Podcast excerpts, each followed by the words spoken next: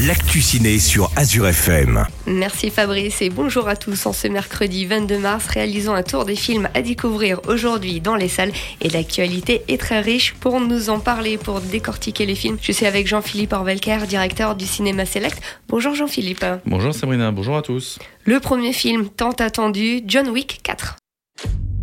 Ce titre vous est dédié, Monsieur Wick.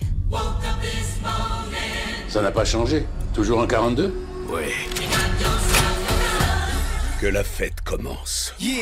Le film dure presque 3 heures. Cette fois-ci, John Wick découvre un moyen de vaincre l'organisation criminelle connue sous le nom de la Grande Table. Mais avant de gagner sa liberté, il doit affronter un nouvel ennemi qui a tissé de puissantes alliances à travers le monde et qui transforme les vieux amis de John en ennemis. Le prochain film à découvrir sur les chemins noirs avec euh, Jean Dujardin.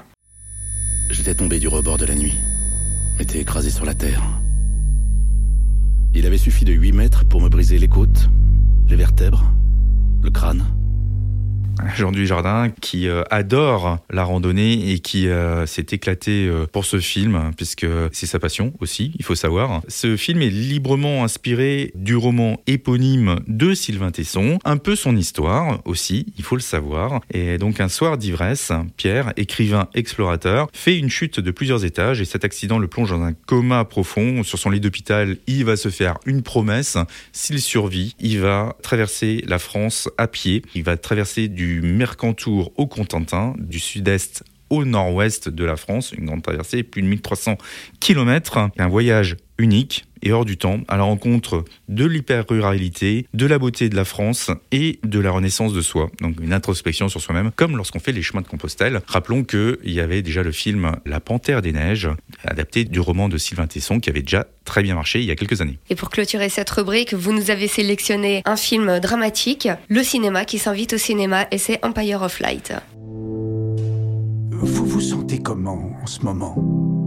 Je me sens un peu comme anesthésiée.